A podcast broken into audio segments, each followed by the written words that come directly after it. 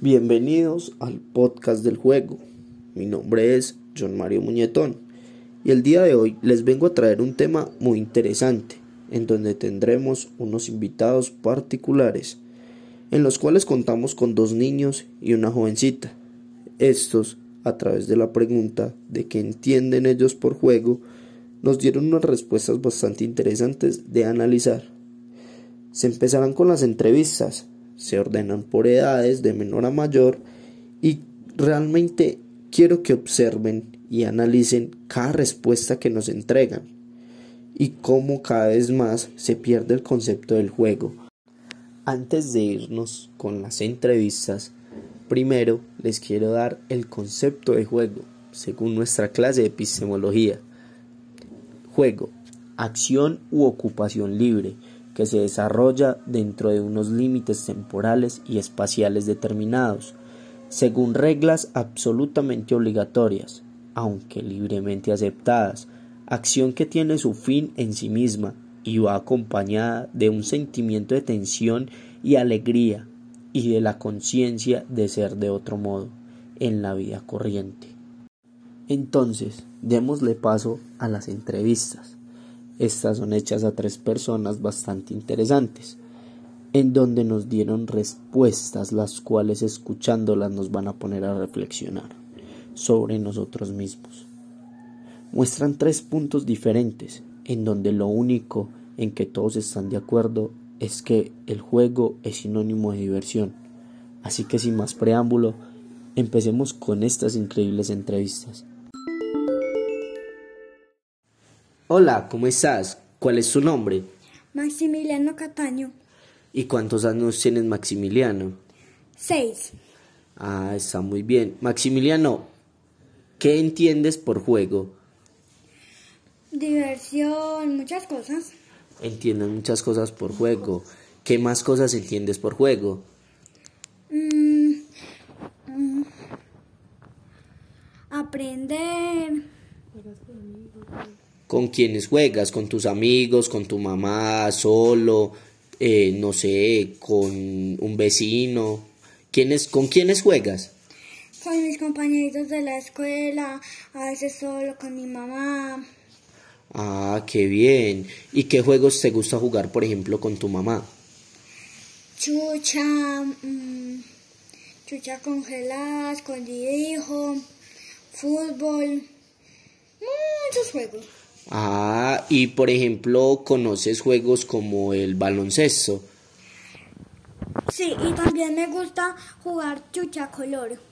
Ah, qué bien. ¿Y de qué trata la chucha color? Coméntame. Chucha color es uno tiene que decir un color, el otro tiene que ir a buscarlo antes de que el otro se lo pegue al otro.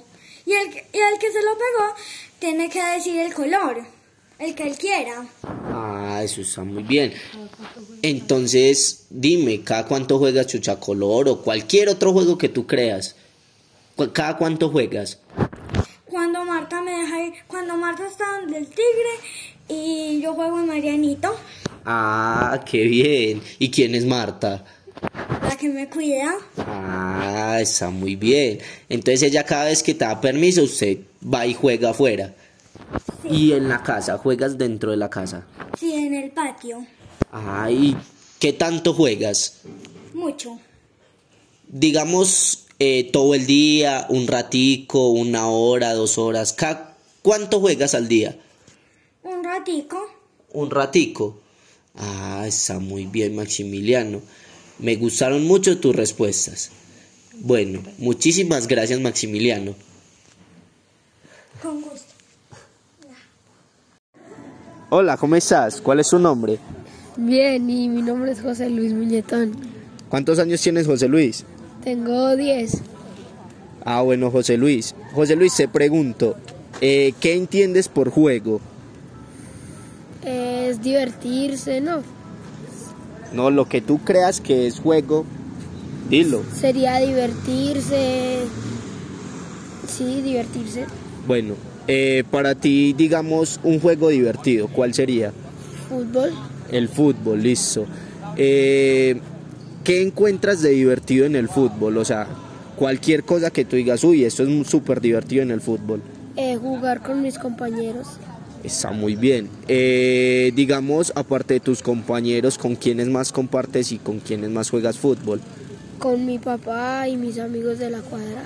Ah, está muy bien. ¿Y solamente juegas fútbol con los amigos de la cuadra o tienes más juegos aparte del fútbol? No, Solo juegas fútbol con ellos en la cuadra. ¿Y con tu papá? También. también. Solamente juegas fútbol. Sí, Eh, digamos, escondidijo, chucha, Ah, sí, eh, montar en bicicleta, no sé. sí, ¿Qué más juegos? em, eh, Cualquiera. Jamie, ponchao. eh, ponchao. sí, esos. Ah, esto está muy bien, José Luis. Eh, bueno, ¿cada cuánto juegas, José Luis? Eh, fútbol. Sí, fútbol. Eh, los lunes y los martes y, y ya. Los lunes y martes. Y jueves. Lunes, martes y jueves. Esos días entrenas entonces fútbol. ¿Y qué día sales a jugar a la, a la cuadra al- con los amigos del los barrio? viernes y los miércoles. Los viernes y los miércoles. Ah, está bien, José Luis. ¿Y te quedas mucho rato jugando o solamente es un ratico? Sí, mucho rato. Mucho rato. ¿Por ahí cuánto? ¿Una hora, dos horas? Por ahí dos horas y media.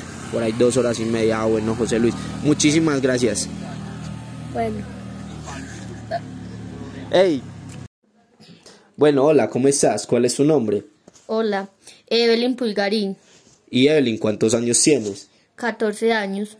Evelyn, eh, te voy a hacer una pregunta muy sencilla. Evelyn, para ti, ¿qué es el juego? Para mí el juego es diversión, entretenernos nosotros los niños y para estar activos. Bueno, Evelyn, eh, digamos, eh, ¿cada cuánto juegas? ¿Usted cada cuánto sale a jugar?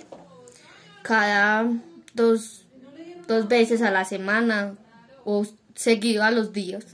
Y dígame, ¿qué juegos haces? O sea, ¿qué juegos practicas? O si es un deporte o... ¿Qué juegos? ¿Qué juegas tú? Yo juego como un deporte fútbol, por un deporte patinaje, algo así. Y juegos, o sea, escondidijo, chucha, cualquier de esos tipos de juegos. ¿Alguno juegas o no juegas? o ¿Qué, qué me dices sobre ellos? Sí, yo sí juego escondido, chucha. Eh, listo, Evelyn. Eh, digamos, eh, estos juegos también, ¿cada cuánto los juegas? O sea, chucha, escondidijo. Casi todos los días prácticamente. Y bueno, ¿con qué, con quiénes juegas? ¿Con tus compañeros, con tus amigos, con tus vecinos, con los de tu cuadra? ¿Con quiénes juegas?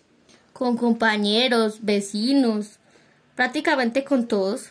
Con todas las personas que hayan alrededor, básicamente. Sí se puede decir que sí. Listo. Eh, bueno, Evelyn, muchísimas gracias por tu aporte. Con mucho gusto.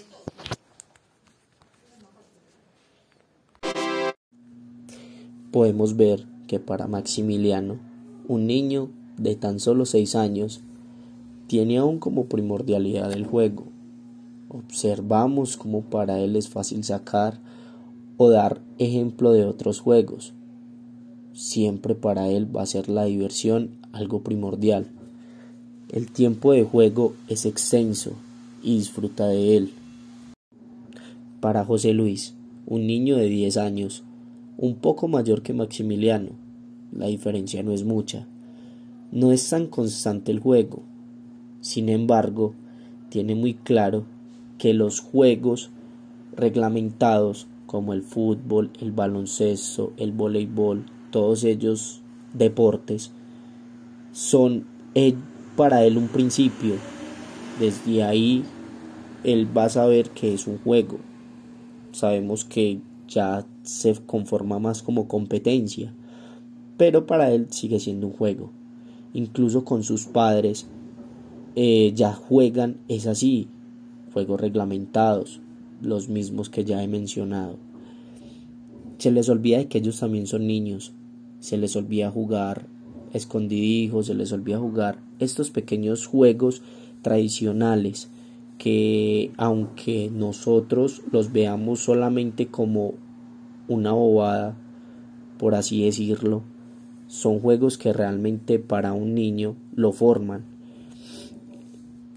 Una pequeña observación también que podemos dar es aquella que muestra que cada vez que el niño va subiendo de edad se va olvidando del juego. Bueno, y con Evelyn, una joven de 14 años, 4 años mayor que José Luis.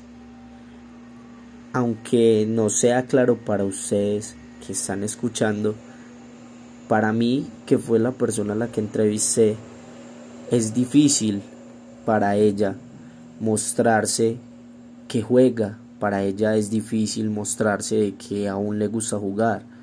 Simplemente respondía diciendo mentiras, por así decirlo, o simplemente sabía que la estaba entrevistando era por un trabajo. Mostraba como esa conclusión de que el juego es esto, el juego es aquello. Entonces yo digo estos juegos para que pueda quedar bien, pero en realidad muestra de que no juega, de que ya se olvidó el juego. Tiene 14 años. No es mucha la diferencia entre ellos, simplemente que cada vez más, entre más grandes sean las personas, entre más crezcamos, se nos olvida de que el juego es primordial para todo. Para cerrar mi pequeña intervención, aunque sustanciosa creo yo, primero le quiero dar las gracias a todos estos increíbles personajes que aunque no quede grabado me hicieron reír detrás de todo esto. Pero lo que más les debo agradecer es permitirme sacar unas enseñanzas claves para el resto de mi carrera. Una de ellas es que para un docente debe ser primordial enseñar a través del juego. Se puede llegar a obtener mejores resultados con estos tipos de métodos e incluso se hace mucho más entretenido la clase. También que esa alma de niño al pasar los años se va apagando y es indispensable no dejar que se apague. Esto conlleva a muchos problemas al crecer porque simplemente nos dejaremos llevar por un consumismo y una vida gris, aburrida o monótona. Seremos uno más del montón. Para concluir, una pequeña frase y es no hay, no hay que olvidar nunca que nuestra huella debe quedar marcada para la historia.